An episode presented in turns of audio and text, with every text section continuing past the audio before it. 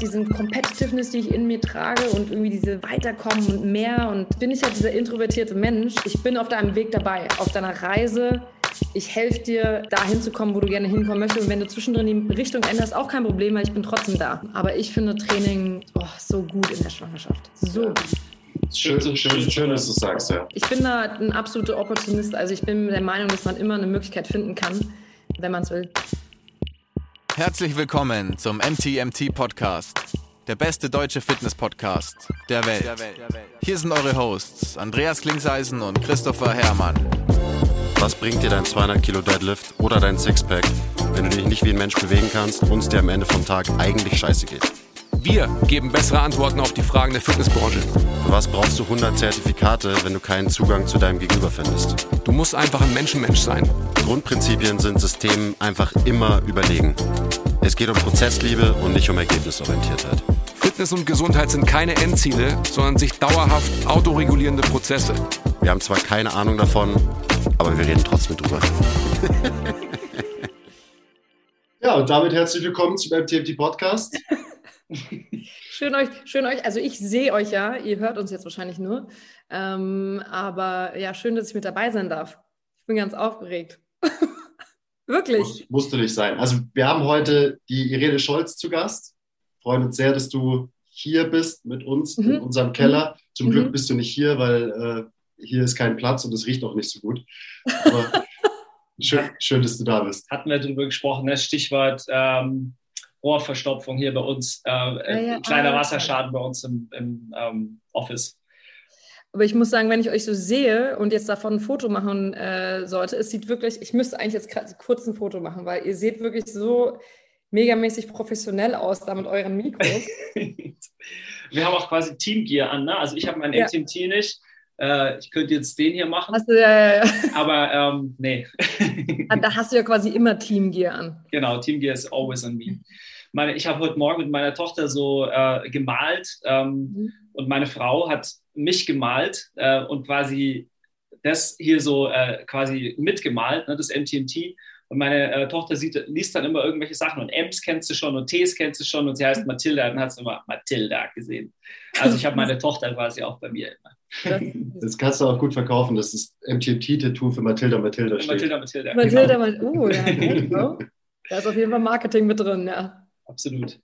Ja, schön, dass es endlich geklappt hat. Ähm, wir hatten äh, schon als du noch äh, bei Peloton warst, tatsächlich mal von Seiten von Peloton eine Anfrage, ähm, ob wir denn nicht mal mit dem Erik oder mit dir ähm, ja, ein Interview machen wollen oder einen, äh, einen, Podcast.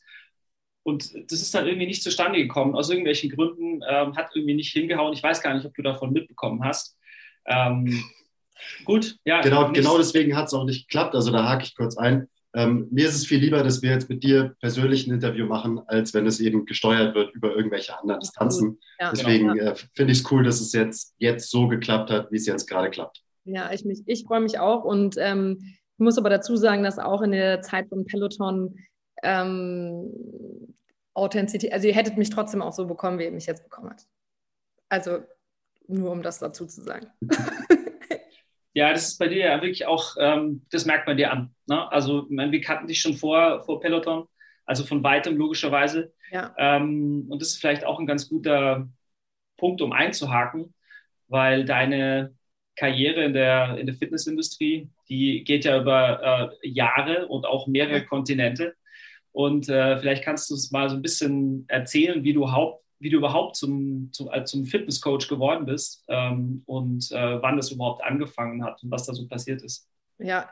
Ja, das ist schön, wie du das sagst. Es ist so ein bisschen wie wenn ich mittlerweile mein Geburtsdatum eingebe auf irgendwelchen digitalen Foren. Man muss so scrollen, ganz lange. das war früher mal anders. Äh, aber das stimmt, ja. Ich bin tatsächlich schon äh, wirklich ja, über 15 Jahre in der Fitnessindustrie. Also ich sage es jetzt nochmal, natürlich ist die relativ breit gefächert. Und es hat echt angefangen mit äh, an der Rezeption in einem Fitnessstudio äh, in meiner Heimat mit 16. Und von da ging das irgendwie so ein bisschen weiter, dass ich irgendwie auch ähm, interessanterweise nie so richtig äh, Fitnessstudio-Freund war. Also mir hat das immer irgendwie nie so viel Spaß gemacht. Ich war immer eher Sportler, was wenn es draußen geht, so Laufen, Fahrradfahren. ähm, Volleyball, Tanzen bei meiner Mutter in der Ballettschule. Und das war eigentlich immer so mein Sport- und Fitnessstudio war so ein bisschen so, ja, okay, das passiert halt so ein bisschen nebenbei. Da bin ich aber echt damit in, in Berührung gekommen, habe da auch dann meinen Personal Trainer gemacht und, äh, und andere Weiterbildungen und dann irgendwann auch meinen Spinning Instructor. Also so, da ging es tatsächlich schon los. Okay. Ähm, und dann bin ich irgendwann, das war immer alles nebenbei. Ähm, und das, um das jetzt relativ knapp und kurz zusammenzufassen, also ich hätte immer sehr gerne Sportwissenschaften studiert. Mhm. Und mein Vater sagt zwar heute, er hätte das nie gesagt, aber es war so ein bisschen, mein Vater ähm, äh, meinte, mach doch was Anständiges. das haben meine Eltern auch gesagt, ja. aber es war mir egal. ja, und das, ist, und das ist so ein bisschen, und ich habe dann erst eine Ausbildung gemacht, eine kaufmännische, äh, was Praktisches äh, und bin dann, und, aber Sport hat nebenbei immer eine Rolle gespielt. Also egal, aber ich habe ja auch in München gewohnt, da habe ich ja meine Ausbildung gemacht äh, habe ich nebenbei auch im Fitnessstudio da gearbeitet, an der Lindwurmstraße. Ach geil, und, ja, ich, weiß, äh, ich, weiß schon welches, ja. Ja, ja, genau. Ich wollte jetzt keine Schleichwerbung hier machen. und äh, habe auf jeden Fall auch da gearbeitet. Und das heißt, hat immer, war, ist immer, war immer so ein bisschen der, was mitgelaufen ist, beziehungsweise der rote Faden. Ähm, und dann habe ich BWL studiert und dann bin ich irgendwann nach Südafrika gegangen, um das abzukürzen, habe da ein Praktikum gemacht für Adidas. Und da kam ich natürlich dann auf einem anderen Level mit Sport in Verbindung auch ähm, gerade was halt Sports Marketing angeht und mhm. Sport, Sport Events. Also ich habe da für den Soccer World Cup gearbeitet, also auf dem Soccer World Cup als Event und ähm, habe dann irgendwann gesagt, genug Corporate.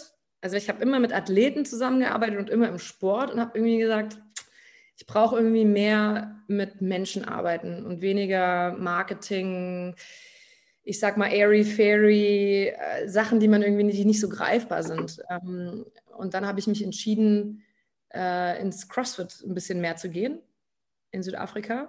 Habe dann da meine Ausbildung gemacht, habe dann da auch in einem CrossFit, in der CrossFit-Box gearbeitet und dann irgendwann gesagt, ich mache mein eigenes Gym auf, was ein bisschen funktionaler ist als jetzt nur CrossFit, also ein bisschen, ich sag mal, breit gefächerter als jetzt nur diese CrossFit, mhm. diese CrossFit-Ideologie mhm. ähm, und Community. Und so hat es ein bisschen seinen Lauf genommen. Okay. Und da warst du wo in Südafrika? In Kapstadt. Okay. Ja. ja. Gut, aber natürlich eigentlich auch eine gute, eine gute Gegend, wo genügend auch zahlungskräftiges Klientel lebt, äh, die potenziell sowas in Anspruch nehmen könnten. Im Vergleich zu Deutschland natürlich eine ganz andere Zahlungskraft, aber ja, ja du hast absolut recht. Also es war jetzt nicht irgendwie äh, auf dem Land irgendwo, sondern es war schon in Kapstadt und vor allem, was ich jetzt noch eher erwähnt hätte, ist, Kapstadt ist einfach eine sehr aktive und eine sehr gesunde Stadt. Also mhm. da sind wirklich ich kenne da wenige Menschen, die nicht laufen gehen, die nicht hiken gehen oder irgendwo auch trainieren. Also von daher ist da auf jeden Fall eine Zielgruppe, die super interessiert daran ist, ähm, aktiv zu sein. Mhm. Aber du hast es, ähm, das war so dann um 2010 rum, oder ich meine, Weltcup war äh, 2010, dann war es kurz danach. 2011? Ja, war so 2012 äh, ging das so los, weil ich habe dann noch, noch ein bisschen gearbeitet nach dem World Cup, auch für Adidas und andere Sportmarken. Mhm. Und dann zuletzt bei einer äh, Supplement Nutrition ähm, Firma. Mhm. Das war alles super. Also ich habe wahnsinnig viel Erfahrung gesammelt in dem ganzen Bereich, auch in unterschiedlichen Sport, äh, Sporting Codes. Ihr werdet mit meinen Anglizismen, da werde ich hoffe, das statt.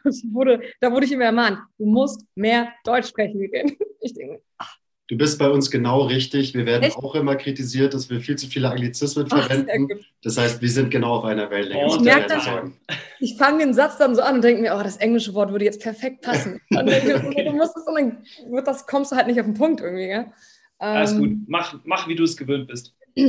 Genau, und dann habe ich da gearbeitet und das war halt so ein Hardcore-Corporate-Job. Und dann habe ich gesagt, ich bin, das bin einfach nicht ich. Ich muss irgendwie fühlen, was ich tue. Ich muss mit Menschen arbeiten. Ich möchte irgendwie Menschen auch helfen, weil es schon immer so war, dass ich da auch Menschen inspirieren konnte, aktiver, gesünder zu sein. Und das war eigentlich schon wirklich immer meine Philosophie für mich selbst und für andere, mit denen, ob es jetzt Freunde waren oder Familie, dass ich mir immer gesagt habe, so Gesundheit ist irgendwie mein oberstes Ziel. Und das klingt natürlich extrem unsexy, Gesundheit. Aber es war echt schon so eine Natürlichkeit, ein Gefühl für den Körper. Und ähm, ja, so, so hat das dann irgendwie 2012 habe ich dann mein äh, Brand, weil natürlich Marketing war immer mein Steckenpferd, sage ich mal.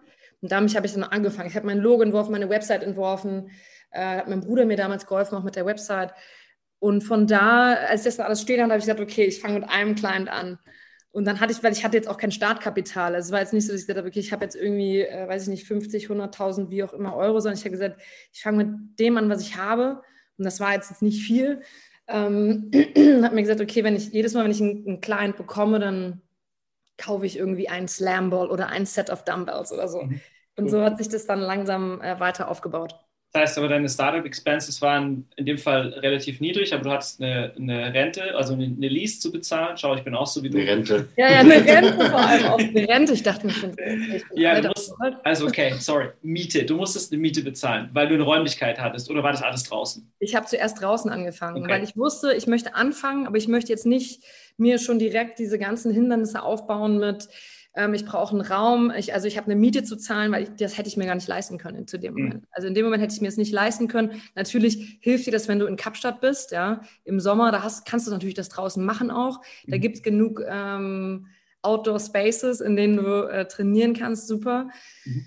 Und so habe ich angefangen. Und dann hat sich irgendwie eine kleine Gruppe daraus entwickelt. Also ich habe das dann klar mit Freunden angefangen und dann war es irgendwie, dann habe ich irgendwann Räumlichkeiten bei einer Kirche gemietet. Ja, also in so einem Das war auch ziemlich geil. Da standen wir dann morgens um 6 Uhr in, die, in diesem Kirchenfoyer ähm, und haben da dann irgendwann Kurse gemacht, weil natürlich ging es in den Winter. und, äh, und denen habe ich halt gesagt, ja, also ich bringe hier, also ich zahle euch irgendwie, ich weiß nicht, 50 Euro im Monat oder so. Also es war ganz, ganz wenig. Und für die war es super, weil die natürlich eine, eine ähm, öffentliche Kirche waren. Die hatten jetzt wenig Geld mhm. und das hat irgendwie alles genau zusammengepasst. Und dann wurde es größer und größer und größer. Und dann wusste ich, okay, ich brauche andere Räumlichkeiten. Aber ich, ich wusste wieder, ich brauche einen Raum, den ich mir, äh, den ich irgendwie alleine stemmen kann, ohne Kapital. Und bin dann auf Schulen zugegangen, weil ich mir dachte, Turnhallen, äh, das muss irgendwie möglich sein, auch da ähm, das zu, zu verbinden, Synergien zu nutzen. und äh, ja, und dann habe ich eine Schule gefunden und die ist ganz, also ganz, ganz toll. Da habe ich echt einen Glücksgriff. Da bin ich wirklich in diese Halle reingelaufen, dachte mir nur so, krass okay. Und die so, ja, möchtest du die gerne mieten? Ich so, ja, ich kann es mir leider nur leisten für. Und die so, alles klar, machen wir. Also, der hat schon auch viel, ich will jetzt nicht sagen Glück, aber natürlich irgendwie auch, ich habe lange gesucht, war bei vielen Schulen und irgendwann habe ich dann eine gefunden. Und so habe ich es ausgebaut.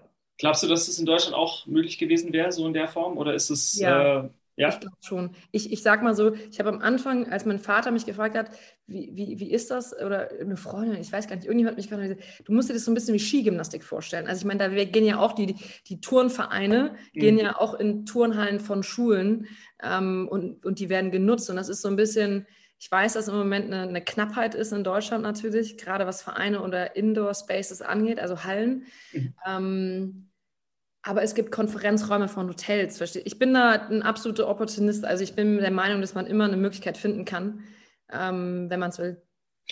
Ja, ja. Hast du, weil du kommst ja aus dem Marketing und ich mhm. fände es ganz interessant, so hattest du eine Strategie, einen Plan, wie du deinen Kundenstamm aufbaust, weil gerade hast du ja gesagt, du klar, du fängst einfach an mit Freunden an und dann auf einmal war es eine Riesengruppe. Aber Hast du einfach nur dein Ding gemacht und die Leute kamen von alleine oder was war da so dein Plan? Weil das ist eine Frage, die kriegen wir auch immer wieder gestellt. Also wie baue ich mir ähm, eben einen Kundenstamm auf, wenn ich gerade einsteige ins Personal Training? Ja, also ähm,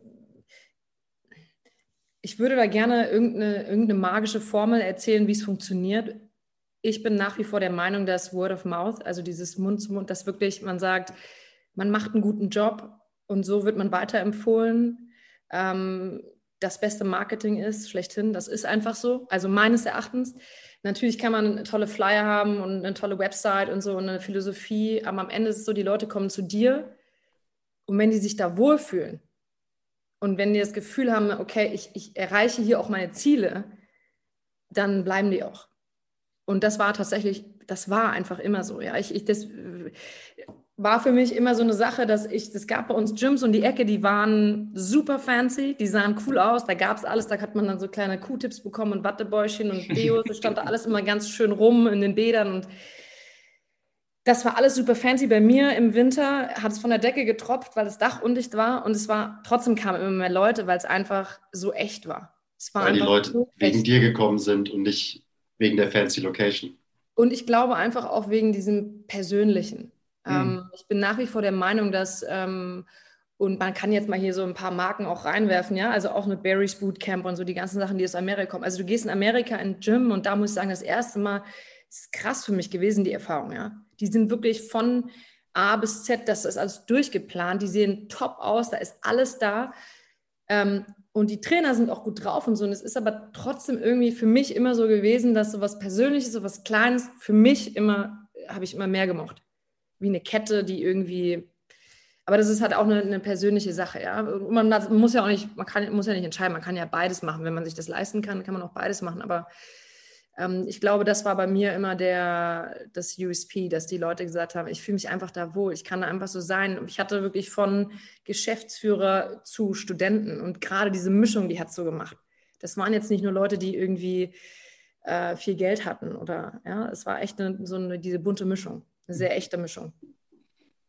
Ja, schön, schön zu hören. Aber am Ende sind wir da genauso. Also mhm. Äh, wir hatten jahrelang keine äh, Website. Ne? Also Andi und ich, als wir 2010 gestartet haben, wir wussten zwei Jahre lang nicht, wie wir das Ganze so irgendwie ähm, zu, äh, zu Papier bringen sollen. Und das hing halt natürlich schon auch am Anfang sehr viel an uns als Persönlichkeiten. Und ja. ähm, die Leute wollten halt einfach eine gute Zeit haben. Am Ende ist es halt einfach das, ja. die wollen natürlich gut trainieren, klar, aber das ganze Technische sollte gesetzt sein. Und deswegen ist für uns einfach auch immer diese, ähm, dieses Thema Menschenmensch sein, also wirklich ja, mit Menschen sein wollen, was du ja wirklich par, par excellence bist, das bist du halt einfach. Und bei dir merkt man das selbst äh, äh, hier über, über Zoom, dass du einfach ein äh, Menschenmensch bist, was wahrscheinlich auch der Grund war, dass du bei, bei Peloton dann am Ende so erfolgreich warst, ne? weil die Leute einfach diesen Vibe spüren und der ähm, geht halt auch über durchs Netz.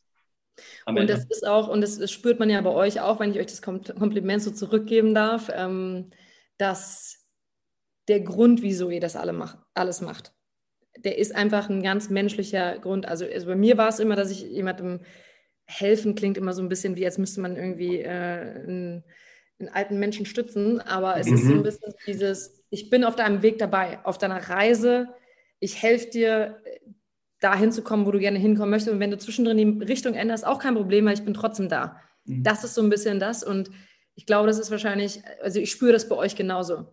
Ihr seid da nicht drin, um irgendwie die Big Bucks zu machen oder ähm, also mir war immer klar, dass ich kein Millionär werden werde mit meiner. Und das war auch okay, weil ich war dann, das war nicht mein, mein Hauptfokus, war nicht irgendwie berühmt zu werden, ähm, viel Geld zu verdienen. Äh, und das kann, das kann ich auch echt mit einem guten Gefühl so sagen, sondern es war immer dieses mit den Menschen arbeiten. Mhm. Dass mir jemand schreibt und sagt, danke, dass du mir, du hast mir zum ersten Mal, hatte ich irgendwie Spaß am Sport. Das ist für mich, da geht mir das Herz auf. Da, ja, größtes Kompliment, absolut. Ja. Absolut. Und äh, wie ging es dann weiter? Das war dann wann in etwa, als das dann so, äh, als du die Turnhalle gemietet hattest? Ja, das war so, das war so 2013, ähm, 2013, 2014 und dann hatte ich das Gym eigentlich, diese Turnhalle hatte ich dann so für knappe drei Jahre mhm. und dann bin ich, ähm, und dann ist das auch wirklich weiter gewachsen. Also Bold hieß es, B-O-L-D. Kann ich mich ähm, noch erinnern. Ja, ja genau. Deine, das, übrigens sehr schönes Logo auch, die, die ja. Shirts. Hast du, noch, hast du noch welche von den? Ja, genau. Ja, genau, richtig. Vor allem, wie dünn mein Arm geworden ist. Kann ich dir zeigen. Ähm, ähm, ja, ich habe da natürlich noch, ich habe noch ein Hoodie und noch ein Shirt. Und aber irgendwann, als ich das dann verkauft habe, musste ich mich emotional tatsächlich ein bisschen davon lösen. Mhm. Ähm, weil ich habe dann, ich hatte dann eine damalige Trainerin und das war eigentlich die erste Trainerin, die ich eingestellt hatte in Südafrika. Und die habe ich dann irgendwann zur Managerin oder zur Operational Managerin gemacht und dann hat die immer mehr übernommen auch. Ähm, und ich habe weiter das Programming gemacht und die Finanzen und sie hat eigentlich alles, was irgendwie operativ anfiel, gemacht. Und ähm, die hat dann am Ende auch das Gym gekauft, als ich nach Deutschland gegangen bin. Weil ich dann auch gemerkt habe, ich bin nach Deutschland gegangen. Ich wollte einfach wieder nach Deutschland. Also es war einfach so, nach knappen zehn Jahren in Südafrika habe ich gesagt, es ist irgendwie Zeit für mich. Äh, ich habe immer auf meinen Bauch gehört, was sowas angeht. Und es war natürlich dann der schwierigste Weg in dem Moment, weil ich mir dachte, mhm. ich komme jetzt nach Deutschland. Ich habe da eigentlich nichts also klar habe ich meine, mein Wissen und irgendwie auch meine Ambitionen, die ich immer habe, ja, und mein kleines Köfferchen an, an Ideen und Skills. Aber letztendlich habe ich eigentlich bei Null angefangen in der, in der Fitness- und Sportindustrie ähm, in Deutschland. Und habe aber trotzdem gesagt, das fühlt sich einfach richtig an und das möchte ich gerne machen. Und dann hat die das damals von mir übernommen und ich bin äh, wie gesagt, nach Deutschland gekommen, habe gedacht, ich kann das vielleicht noch nebenbei so machen. Also ich mache dann nur die Finanzen, nur das Backoffice. Aber genau diese Menschlichkeit, von der ich gesprochen habe und dieses in Touch sein, ich wusste dann auf einmal gar nicht mehr, wer die neuen Mitglieder sind. Das, mhm. das ist dann so, da, da, da habe ich dann selber gemacht, was versuchst du dir hier vorzumachen, ja? Ähm, ja. Genau. Kann ich mir vorstellen, das ist super schwierig. Da, wenn du, ja. sobald du dann anfängst, äh, nicht mehr genau zu wissen, wer da eigentlich ist, dann verlierst du halt einfach so die, genau. ähm, das Gefühl genau. für die Sache. Ja. Und auch die Qualität, weil das mhm. ist ja mhm. so ein bisschen dieser Qualitätsanspruch, den man hat wie man mit Menschen umgeht, wie man sie auch trainiert, auf was man Wert legt, dass es nicht nur ein Entertainment-Training ist. Also, weil klar kommen die Leute, um eine gute Zeit zu haben, aber ich möchte auch, dass die Leute stärker werden. Also, mhm. wie gesagt, gesünder. Physisch, physisch stärker. Physisch, ja. ja. Und ihren Körper besser kennenlernen. Und das äh, hatte ich dann irgendwann das Gefühl, dass es einfach nur noch ein, wir machen die Musik laut. Mhm. Es war einfach nur so ein Gefühl und, und haben irgendwie eine gute Zeit und das war dann irgendwie, das, das ging so ein bisschen von meiner Philosophie weg. Deswegen ja. äh, musste ich mich davon trennen. Und dann bin ich nach Deutschland gekommen und habe gesagt, ich nehme jetzt erstmal Zeit. Das habe ich eigentlich in meinem Leben schon immer gesagt. Ich nehme jetzt erstmal Zeit, um darüber nachzudenken, was ich machen möchte. Und gleich ging es weiter. genau, immer schon. Und dann habe ich im ersten Monat schon angefangen, wieder in der CrossFit-Box äh, in meinem Heimatort zu unterrichten, weil ich halt das brauchte auch. Ja, ich wollte einfach mit Menschen wieder, ich habe halt schon gemerkt, und von da haben die dann gesagt, hast du Lust mit einzusteigen? Äh, und dann ging das schon wieder so los und ich denke so, oh, das ist... Mir hat mal eine Freundin gesagt, Irene, wenn du am Super, ich gesagt habe, ich würde gerne mal einfach beim Biomarkt an der Kasse arbeiten und hier so einfach so die ganzen Sachen so übers Band ziehen, ganz, ganz einfach, einfach, ja, nicht irgendwie na, diese, sei mal ehrlich, du würdest da anfangen am Band und am Ende würdest dann doch irgendwie die Geschäftsleitung übernehmen und das ist so ein bisschen ein Blessing und ein Curse. Also das ist klingt jetzt irgendwie toll, aber das ist auch manchmal ganz schön anstrengend, ähm, diese Ambition. Ja. ja. Apropos äh, Ambition, wie ambitioniert hast du CrossFit betrieben? Ähm, schon, würde ich sagen, relativ ambitioniert. Soll ich dir sagen, bei mir hat es dann aufgehört, als es um Gesundheit ging. Ich habe einfach gemerkt, dass dieses intensive Training nicht, da ging es nicht mehr um Gesundheit. Das ging mhm. einfach an so einem, es kam an so einem Punkt, wo es um irgendwelche Overhead Squats ging, wo ich genau wusste, das tut meinen Schultern nicht gut, wo ich genau wusste, wo ich einfach nach dem Training Schmerzen hatte. Mhm. Und da wusste ich, ist es einfach nicht für mich. Also mein Körper ist athletisch, mein Körper ist definitiv ausgelegt, um, um, um Leistungssport zu betreiben. Der kann das. Nur ich merke immer, dass ich mental wieder an diesen Punkt komme, wo ich sage, es geht mir zu sehr, es ist nicht mehr gesund. Das ist einfach zu, zu intensiv. Mhm. Ähm, auch das ist natürlich gut und schlecht, ja, weil irgendwo kommt man natürlich nie in den Leistungssport, in die, ich sag mal, in die Ebenen, die man gerne möchte, weil man natürlich auch äh, competitive ist. Und da werde ich natürlich irgendwie, blockiere ich mich dann selber auch. Ja. Ja, aber dein Körper wird es dir wahrscheinlich längerfristig danken. Also du, äh, ja, ist wahrscheinlich der, der, bessere Weg am Ende des Tages. Das stimmt. Nur ja. wenn du dann, und ich weiß nicht, wie, ob ihr das auch kennt, ähm, also gerade jetzt auch bei meinem Freund, ich meine, okay, der spielt Golf, das ist natürlich nochmal eine ganz andere Belastung oder eine ganz andere Herausforderung, aber ich denke mir manchmal so, ach, ich hätte echt was reißen können. Nicht im Golf, aber in anderen Sportarten. Und das ist schon so ein bisschen was so immer so da. Also ich denke, mhm. hättest du doch einfach mal diesen Punkt überschritten. Das äh, das, ist, das wird halt immer mit mir, mit mir sein, das, dieses Gefühl. Ja. kennen wir alle, absolut, ja. ja. Aber du hast es ja selber vorhin gesagt, dass dir eigentlich Gesundheit immer das Wichtigste war. Wir reden auch immer von diesem Spektrum, wo quasi absolute Leistung und Performance auf der einen Seite steht und Funktion und Gesundheit auf der anderen Seite. Man bewegt sich halt irgendwo auf diesem Spektrum. Und wenn deine Grundmotivation wirklich die Gesundheit ist, dann ist ja klar, dass du bei, gerade bei einem Sport wie CrossFit, der so intensiv ja. ist, irgendwann an den Punkt kommst, wo du halt ja, eine Entscheidung treffen ja. musst. Also ja. will ich die Richtung weiterverfolgen, will ich auf die Seite vom Spektrum oder will ich vielleicht wieder eher zurück auf die, die Gesundheitsseite? Genau, und, und, äh, und eine Sache, die ihr mit Sicherheit auch kennt, vor allem wenn man competitive ist, du fängst an zu huddeln. Also du fängst an zu sagen, okay, ich mache jetzt anstatt Pull-ups, mache ich Kipping Pull-ups oder Butter. Oder, also das sind jetzt natürlich technische Terms hier, aber ihr kennt die. Du, du fängst an, es geht nur noch um Quantität. Es geht darum, so schnell wie möglich und so viel wie möglich zu machen. Es geht nicht mehr darum, die perfekte Ausführung zu machen, weil du sagst, ja gut, okay, komm, ich will ja gewinnen. Und, mhm. und das ist so ein bisschen, da, das, da, muss ich, da laufe ich in so eine Gefahr bei mir, weil ich möchte immer gewinnen. Immer. Ja, egal um was es geht. Und das ist so, umso älter ich werde, umso besser werde ich damit. Aber es ist definitiv ähm, gerade was im CrossFit, im, im CrossFit ist, eine große Herausforderung, mental zu sagen, okay, genug. Du musst jetzt nicht gewinnen. Mhm. Das heißt, diese, dieses Glas ähm, Intuition, was immer schon da war bei dir, äh, das hast du aber wirklich äh, sukzessive halt äh, gelernt zu füllen. Das heißt, du spürst mehr, was intuitiv gut ist. Hast, hattest du da früher auch die, die Momente, da ist das Glas Intuition, ähm, auch die Momente, wo wo es genau nicht so war, wo du dich, wo du dich eben zerstört hast in den, in den äh, Watts oder was auch immer? Auf jeden Fall.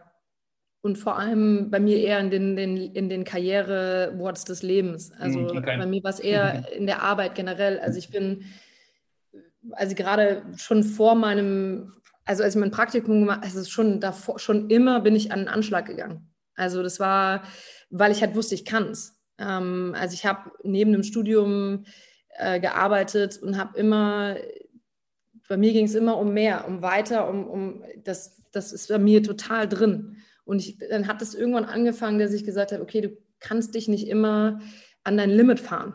Ja, also, und das ist halt auch gerade, was Beruf, das Berufliche angeht. Also dieses, und das kennt ihr mit Sicherheit auch, gerade wenn ihr euer eigenes Gym habt. Also ich habe in Südafrika um 5 Uhr morgens angefangen. Und ich bin da um 9 Uhr abends rausgegangen. Und das ist alles schön und gut. Und natürlich hat man irgendwie zwischendrin seine Zeit, aber man verliert sich, man vergisst sich einfach selbst. Und dieses, ähm, das habe ich einfach gemerkt, weil ich das immer gelebt habe, in allen Bereichen gefühlt in meinem Leben, außer wenn es um Partien geht. da, bin ich echt, da bin ich wirklich die, die Erste, die geht von der Party. ähm, das war auch wirklich schon immer so. Äh, ist es halt echt so, ich, ich kann an diesen Anschlag gehen, weil ich halt weiß, dass ich da, dahin, ich komme dahin. Und ich glaube, da hat es dann auf einmal so eine natürliche, wie du gerade sagst, so eine natürliche Barriere aufgebaut, dass ich gesagt habe, mm -mm, was ist eigentlich dein Ziel hier? Dein Ziel ist es, gesund zu sein. Dein Ziel ist es, sich stärker zu fühlen, so jeden Tag stärker zu fühlen. Ähm, aber es ist ein, das ist definitiv ein, ich sag mal, da ist der Weg das Ziel. Also ich bin da definitiv immer noch nicht am Ziel. Ich merke das auch jetzt äh, in diesem Stadium, in dem ich jetzt gerade bin, dass ich immer wieder äh, sagen muss, jetzt setz dich hin ruh dich aus. Du musst jetzt, also ich muss immer wieder mich daran erinnern. Mhm. Das ist echt ein kontinuierlicher Prozess, ja. Wie, wie hast du denn dann den Weg wieder zurückgefunden? Also wenn du sagst, du bist vielleicht ein bisschen zu sehr in diese Performance-Richtung abgedriftet, wie bist du denn dann wieder zurückgekommen zu deinen eigentlichen Werten, eben mhm. Gesundheit und äh, nicht nur Go, Go, Go, sondern eben vielleicht mal so ein bisschen ja. Hobby vom Gas und äh, mal ausatmen zwischendrin? Ähm, in, in den Momenten, in denen ich gemerkt habe, und ich nehme es jetzt mal in, in Bezug auf meine Karriere, äh, gemerkt habe, dass ich äh, mich leer fühle. Ich glaube, das war, das war wirklich ein, eines der Hauptgründe, auch wieso ich aus dieser Corporate-Welt rausgegangen bin, weil ich einfach gemerkt habe, ich fühle mich leer und obwohl ich so vieles erreicht hatte, in Anführungsstrichen, und irgendwie auch einen, einen, einen guten Lauf habe, ja, habe ich irgendwie, war ich irgendwie nicht glücklich. Also das war, glaube ich, eine, eine, eine große Sache, die mich dann am Ende wieder auf den Boden zurück, wo ich gedacht habe, okay, warte, du machst jetzt hier gerade irgendwas, läuft hier gerade nicht so, wie es laufen soll. Und das war genauso auch bei meinem eigenen Gym. Also, dass ich dann wirklich gesagt habe, auch, okay, du, du bist nie auf irgendwelchen Geburtstagen dabei, du fährst nie irgendwelche Wochenenden mit weg mit deinen Freunden. Also du lebst, du hast halt einfach diese, wenn man von dieser Work-Life-Balance spricht, da war einfach keine Balance. Also mhm. wenn eine Sache, dann 100 Prozent da drauf. Und ähm, das habe ich einfach gemerkt. Also ich habe mich einsam gefühlt, ich unglücklich ähm, und einfach gemerkt, dass da irgendwie mehr sein muss. Aber mich beeindruckt, beeindruckt da immer sehr, dass du das so, ähm, dass du es verbalisieren kannst, dass du es spürst, dass du es aber dann auch wirklich äh, veränderst. Weil wie viele Leute gibt es, äh, denen es genauso geht? Ne? Also denen, die ja. auch irgendwie halt äh, so leer sind, wie es nur leer sein, wie man nur leer sein kann die aber überhaupt gar nicht äh, wissen, wie sie, wie sie das Ganze verändern können. Ja. Da, da stimme ich dir zu. Ähm, natürlich klingt das jetzt alles so schnell. Das ging jetzt auch nicht innerhalb von irgendwie einem Monat, dass ich sage, okay, klar, aber ich fühle mich leer, ich ändere jetzt was. Ähm, das hat schon auch natürlich immer eine gewisse Zeit gedauert, je nachdem, was es war. Aber ich hatte, ich habe, ich glaube, das ist auch wieder dieser Gesundheitsgedanke.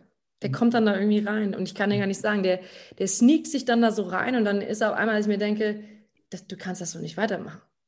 Du kommst ja irgendwie, willst du, also ich meine, willst du, siehst du dich noch in fünf Jahren genau das Gleiche machen? Und dann, und dann kommt irgendwie immer wieder so diese Vernunft, kann man es nicht nennen, aber ich glaube, so eine Realisierung, Realisation, mhm. ähm, dass das einfach nicht gesund ist. Ja, mhm. ja also mhm. eben auch, ich glaube, ganz viele Leute äh, wissen dann diese körperlichen Signale irgendwann zu, genau. zu interpretieren. Also die wissen ja. irgendwo, okay, wenn ich, ein, keine Ahnung, jetzt habe Herzstechen, äh, dann ist da irgendwas. Ähm, aber eben dass man eben diese mentalen äh, Signale auch ähm, ja. direkt umsetzt. Das ist, ähm, da könntest du, glaube ich, ähm, da könntest du Leuten helfen. Also wenn du, wenn du jetzt planst, den nächsten Schritt zu gehen, ich glaube, that, that's the way to go.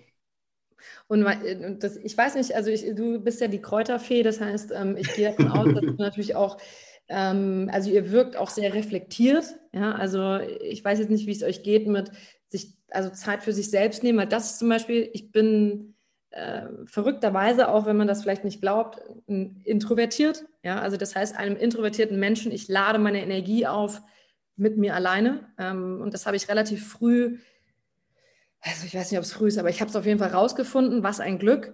Und dadurch, dass ich das rausgefunden habe, wusste ich, dass ich Zeit alleine brauche. Und in dieser Zeit alleine habe ich einfach wahnsinnig viel gelernt über mich. Und es fällt mit Sicherheit einem introvertierten Menschen leichter als einem extrovertierten, weil der natürlich sich auflädt, wenn er mit anderen Menschen zusammen ist. Aber wenn du ständig am Machen bist, dann hast du ja nie diese Zeit, um einfach mhm. mal ganz kurz zu realisieren oder die physischen, gerade was du gesagt hast, physische Symptome wahrzunehmen, mentale Symptome wahrzunehmen, die dich ja eigentlich davor bewahren sollten, jetzt noch weiterzumachen. Äh, so wie du es jetzt gerade machst. Und das ist so ein bisschen dieses, trotz der Ambition und trotzdem äh, Wettbewerbs, diesen Competitiveness, die ich in mir trage und irgendwie diese Weiterkommen und mehr und habe ich, bin ich halt dieser introvertierte Mensch, der einfach die Energie in der Ruhe sucht und in dieser Ruhe finde ich dann halt genau diese kleinen, habe ich diese kleinen Erleuchtungen. Ja. Sehr gut. Aber du hast da gerade so eine schöne Überleitung eingefangen. Jetzt habe ich natürlich die, die, die, die kaputt gemacht, gell? Alles gut. Alles gut. Ähm, wie ging es dann weiter? Also bist nach Deutschland zurückgekommen, hast dann quasi die, äh, die CrossFit-Box äh, angeboten bekommen und dann? Und dann bin ich, ähm, habe ich einen Job angeboten bekommen von Adidas in Berlin. Äh, die äh, Berliner Run, Runway. Also es war einmal ein Job in München mit Red Bull und einmal ein Job in, in, in Berlin. Und du hast dich für die falsche Stadt entschieden, oder was? Ja, ich wollte auch tatsächlich nach München. Also ich muss jetzt alle an alle Berliner, sie hat mir sehr viel gegeben in den letzten drei Jahren. Also ich muss sagen, ich wäre da nie so hingegangen, freiwillig, wenn das jetzt nicht der Job gewesen wäre. Aber es war zu dem Zeitpunkt genau das Richtige. Und das hätte ich nicht gewusst, wenn ich nicht über den Job dahin gekommen wäre. Äh, weil München, ich war immer im Süden eher, habe ich mich zu Hause gefühlt. Das ist einfach so. Äh, an den Bergen, in der Natur und so, das, das ist schon so, finde ich ganz geil. Berlin Party. äh, Für einen introvertierten Menschen ja, die perfekte Stadt, würde ich sagen. Also ich war jeden Abend auf der Rolle, sage ich euch. Schön früh zu Hause gewesen. Ja, genau. Ähm, nee, dann habe ich da für Adidas gearbeitet, ein Jahr in der Runbase und da habe ich dann gemerkt, ich bin einfach, äh, dass dieses Office, jeden Tag im Office sitzen und auch Menschen managen tatsächlich. Also war das natürlich ein, ihr kennt ja die Runbase, glaube ich. Ähm, da sind natürlich auch Trainer, die managt man dann und dann äh, gibt es einfach ein ganzes Team, was man managt. Es war eine tolle Herausforderung und es war auch, ich habe wieder viel gelernt. Ich habe aber gemerkt, dass ich eigentlich äh, nicht Menschen managen möchte. Also so in dem Sinne, ja, also führen. Außer es ist in einem One-on-One -on -One mit einem Client. Das ist was mhm. anderes. Mhm. Ähm, und dann habe ich das gemacht, habe ich da irgendwann gesagt, okay, it's not it. Äh, und habe mich wieder selbstständig als Trainerin gemacht und habe so ein bisschen Projektarbeit nebenbei gemacht mh, hm, für unterschiedliche Sportmarken, je nachdem, was da anfiel. Und dann kam Peloton relativ schnell. Also ich glaube, dann sechs Monate später kam Peloton auf mich zu und ähm, dann bin ich, zum, bin ich zum Casting gefahren, obwohl ich eigentlich gesagt habe, mm -mm, it's not gonna be me. Ähm, und war dann da und habe dann eine ganz neue Seite an mir entdeckt, wo ich nicht wusste, dass es die gibt. Und das ist tatsächlich, äh, vor der Kamera fühle ich mich sehr wohl. Hätte ich nie gedacht. Nie. Also muss ich wirklich sagen, es ist äh, faszinierend. Die Kamera ging an, ich saß im Casting und ich habe mich da total zu Hause gefühlt. Und ich habe mich dafür kritisiert danach. Ich dachte mir, oh Gott, bist du so oberflächlich, Irene? Stehst du da wirklich drauf? Aber es war wie so ein natürlicher, es hat sich total echt angefühlt irgendwie, ganz komisch. Hattest du da, davor gar keine Erfahrung? Also standest du davor nie wirklich vor der Kamera? Doch, bestimmt Doch, auch, also oder? Ich ja, ich habe gemodelt davor, ähm, aber das war für mich immer ein rein, das war für mich immer ein Job. Also da war die Kamera an und ich habe meinen Job da irgendwie als Sportmodel oder wie auch immer, was auch immer gemacht. Ähm, da war ich ganz rational. Da, da, wusste ich irgendwie, ich kann das erfüllen. Ich weiß, wie ich mich bewegen muss. Ich habe ein gutes Körpergefühl. Äh, ich habe mich wohlgefühlt mit mir, zumindest meistens. Ähm, da war das irgendwie natürlich. Das war noch was anderes, weil da war auf einmal Irene vor der Kamera. Mhm. Und den, den Teil habe ich eigentlich immer privat gehalten. Also mhm. es war immer Irene äußerlich, aber ich habe ja nicht gesprochen als Model. Also das war, ja, also ich sah immer gut aus, aber da war ich auf einmal Irene, ich mit allen meinen Mimiken, mit meinen schlechten Witzen, mit meinen äh, verrückten Lachern zwischendrin und mit den schlechten Dance-Moves, das war alles Irene. Das war neu für mich, ja. Kleiner Break. Wenn euch gefällt, was wir machen und ihr uns unterstützen wollt, zeigt uns ein bisschen Liebe, gebt uns Feedback, teilt die Folge, supportet uns auf Patreon. Den Link findet ihr in der Beschreibung. Und jetzt geht's weiter mit der Folge. Und also wie persönlich äh, würdest du sagen, hast du da deine Rolle ähm, ausgefüllt? Also als, als äh, Irene Peloton quasi? War es das, das ist alles 100% du gewesen? Da ist jetzt nicht irgendwie, ähm, okay, du, du weißt, du musst jetzt irgendwie so ein bisschen was für die, für die Kamera machen? Ähm, also ich würde sagen 80-20. 80 Prozent me und definitiv, also der größte Teil der Klassen, den ich aufgenommen habe, 100 Prozent Irene, mhm. weil ich auch gesagt habe, Leute, heute fühle ich so irgendwie gar nicht. Mhm. Also ich habe auch wirklich mal gesagt, ich habe einen schlechten Tag. Äh, ich bin Morgen aufgestanden und habe das Gefühl, mich hat irgendwie so ein LKW überrollt, aber wir holen uns jetzt gemeinsam aus dem Loch halt wieder raus. Vielleicht geht es euch auch so. Also das war immer so ein bisschen so dieses, ähm, wenn man die Klassen von mir fährt, also mitmacht, dass man das dann merkt. Aber die Werbung, sage ich mal, für Peloton, mhm. die ist natürlich so plakativ, dass du gar nicht in diese Tiefe einsteigst und das merkst. Mm. Und deswegen haben auch einige Freunde von mir gesagt, äh, das bist du ja gar nicht.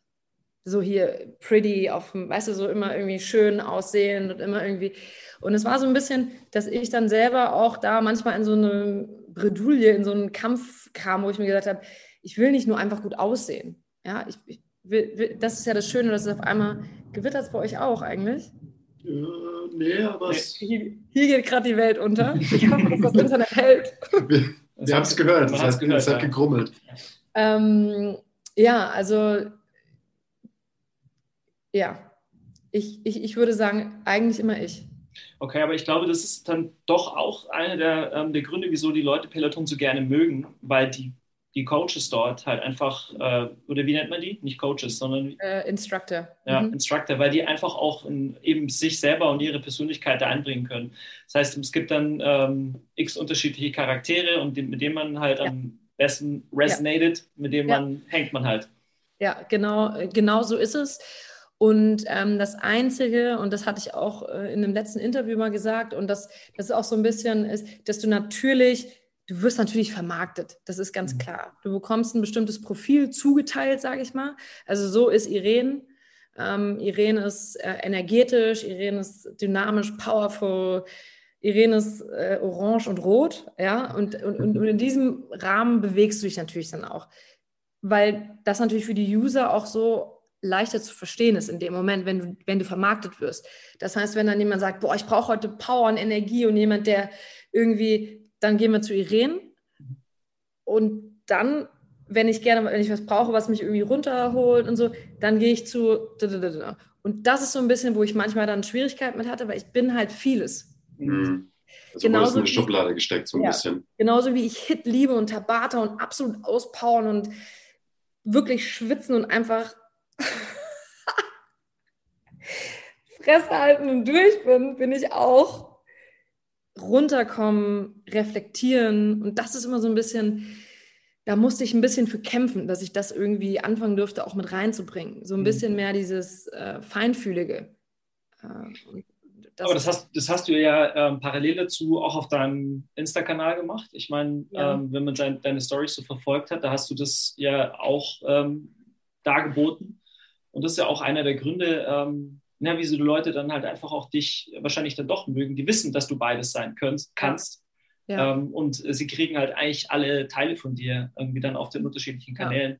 Ist es eigentlich so, dass du deinen dein Instagram-Kanal weiterhin so bestücken konntest, wie du wolltest? Oder ist es so, dass man da schon irgendwie auch so ein bisschen äh, diktiert wird?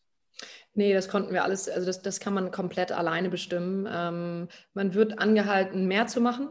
Mhm. Äh, und das habe ich auch gemerkt, dass ich war noch nie ich mag Instagram sehr, ich gehe da auch gern mal drauf und ich poste auch gern was und ich möchte immer was mit in gewisser Weise irgendwie einen Mehrwert posten. Ähm, und das war, äh, das, das ist dann manchmal so ein bisschen schwierig, weil dann wird es dann doch rein, relativ plakativ. Und dann hatte ich irgendwie das Gefühl, so ich wollte auch nicht nur Peloton machen, weil da ist ja auch mehr noch von mhm. Irene. Aber das Peloton war so einnehmend also da war ich wieder, und das haben wir vorhin schon drüber gesprochen, wenn ich halt was mache, dann mache ich es halt 100 Prozent. Ich habe mir da so schwer getan, noch andere Bereiche wieder auch mit reinzunehmen und diese Balance auch irgendwo zu finden. Für mich persönlich. Ähm, und natürlich mit dem Hin- und Herreisen und dem doch sehr anspruchsvollen in Meetings sein und mit, mit Teamkollegen absprechen und Produktionsdinge äh, vorzubereiten, habe ich einfach gemerkt, dass ich halt total viel von mir, also eigentlich habe ich, Irene war eigentlich in dem Moment gar nicht, also ich so, Irene mit, ich setze mich auf eine Bank und gehe mal spazieren mit mir selber, war sehr wenig. Mhm. Sehr wenig in der Zeit. Aber uns auf Social Media konnten wir schon eigentlich alles so machen, wie wir das für richtig gehalten haben. Aber natürlich, wenn du in einem Team arbeitest mit Social Media Pros, sage ich mhm. mal, also von den, wenn du die anderen Instructor anschaust, die sind ja sehr aktiv, äh, dann hast du natürlich immer den Druck. Denkst du, ich muss jetzt irgendwie auch was machen. Ja. ich muss auch mal wieder was sagen, hallo. also, äh, und das habe ich halt, ja, da darf, das fiel mir manchmal ein bisschen schwer, mhm. so auf Knopfdruck. Mhm. Wie lange hast du das insgesamt gemacht bei Peloton? Wie lange warst du Instructor? Ähm, ein Jahr und neun bis neuneinhalb, zehn Monate so, ja. Also keine zwei Jahre, ja. Ähm, und natürlich auch in der Corona-Zeit, das muss man dazu sagen. Ja. Das war äh, auf jeden Fall eine Zeit, die auf der einen Seite sehr spannend war, weil natürlich die Community in Deutschland unheimlich gewachsen ist, was digitales Training angeht. Äh, es war ein wahnsinniger Push und natürlich auch ein, ein Anker für viele. Also ich habe wirklich wahnsinnig intensive, persönliche und bewegende Nachrichten bekommen wo Leute wirklich gesagt haben, ich bin hier kurz vorm Verzweifeln zu Hause und du bist so der mein kleiner Lichtblick. Also das ist wirklich unheimlich bewegend. Das ist echt krass. Ähm, und, und ich muss dazu auch wirklich von Deutschen, also weil Amerikaner sind da ja immer ein bisschen leichter mit der Zunge auch, was, weißt dass man sagt, hey, you, you're the best thing in my life, ja, und alles ist, alles ist super. Und, aber es waren wirklich Männer auch, die mir geschrieben haben, die gesagt haben, ich danke dir so sehr, äh, dass du mir einfach diese eine Stunde gibst, in der ich irgendwie abschalten kann oder lachen kann oder vielen Dank, dass du das geteilt hast oder so. Also wirklich krass. Mhm. Das habe ich noch nie so erlebt. Wir haben auch ein paar Kunden, die äh, viel ja. mit dir geradelt sind. Ja, also so. die dich echt sehr persönlich gefeiert haben. Also die haben dir, glaube ich, nicht persönlich geschrieben, aber die haben uns gegenüber das ähm, schon auch so mitgeteilt. Ja. Dass du einfach einen geilen Job gemacht hast. Also ja. muss man einfach sagen. Ja. Ich vermisse es auch sehr. Also ich muss wirklich dazu sagen, ich vermisse es wirklich. Ähm, es war definitiv keine leichte Entscheidung. Auch wenn es eine Bauchentscheidung wieder war, natürlich mit allen Konsequenzen durchdacht und reflektiert, 10.000 Mal hin und her, äh, war es definitiv eine meiner schwierigsten Entscheidungen bis jetzt. Okay, und äh, wo, wo stehst du jetzt im Moment gerade in deinem Leben? Ich weiß nicht, wie weit, inwieweit du das ähm, uns erzählen kannst und willst? Also ich bin das erste Mal im Leben, dass ich mich auf äh, mein Privatleben konzentriere. Das allererste Mal. Und das ist für mich äh, nach wie vor immer noch etwas, was ich lerne. Competition. Also, ja, genau. äh, ja, also dass der Fokus wirklich auf meinem Privatleben liegt. Ähm, ich werde jetzt nächstes Jahr, Anfang nächstes Jahr Mutter.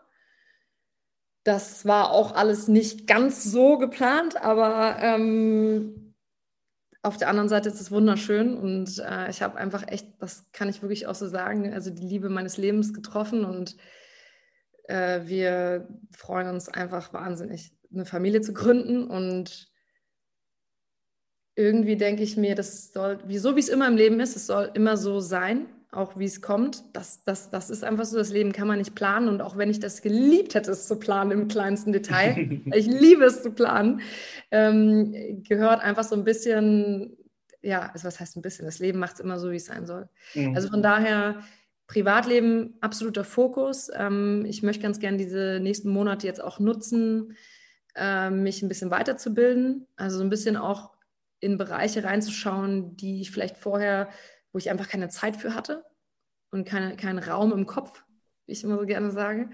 Äh, das mache ich auf jeden Fall. Mhm. also erstmal Glückwunsch. Ja, danke. Ich habe es doch gar nicht gesagt, zu allem, was du gerade erzählt ja, hast. Danke.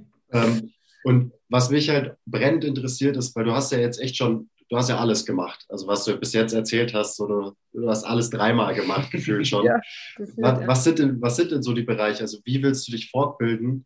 Und also wenn du eine große Planerin bist, was ist denn dann so der Plan in zwei Jahren, drei Jahren, vier Jahren und so weiter?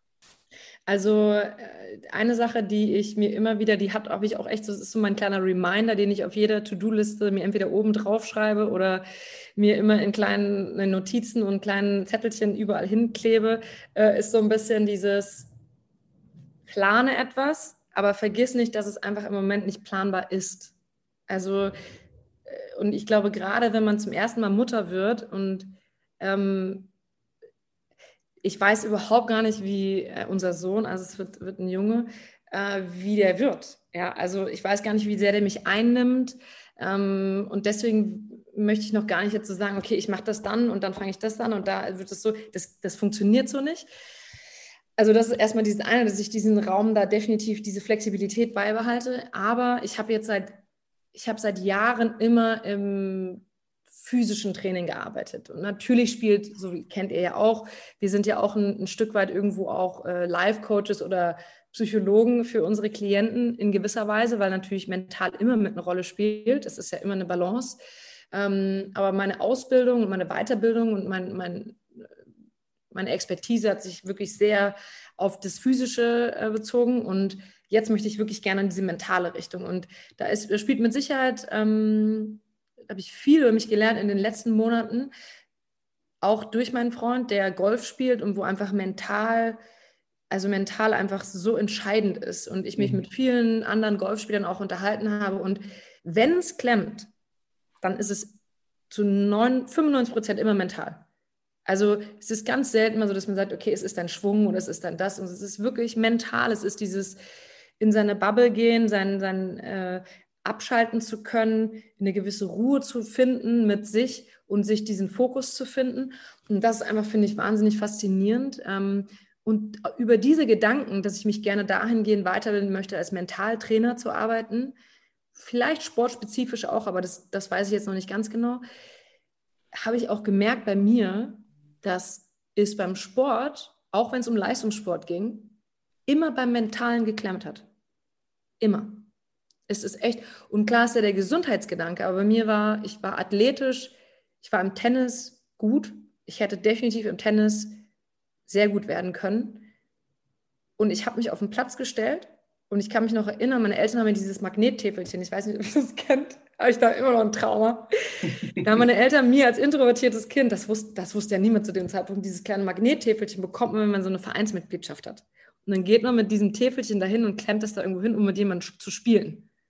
Ich habe mich das nie getraut. Ich habe immer gegen die Wand gespielt. Also ich habe immer alleine gegen diese Tenniswand gespielt. Und wenn ich dann Turniere hatte und nicht gut gespielt habe, war ich so in dem negativen Strudel drin, dass ich immer verloren habe. Es war immer mein Kopf. Es war nie, ich bin nicht schnell genug, ich schlage nicht gut genug oder wie auch immer. Und das ist mir in jedem Sport aufgefallen. Ich habe das angefangen zu analysieren in den letzten Monaten und ich dachte mir nur so krass.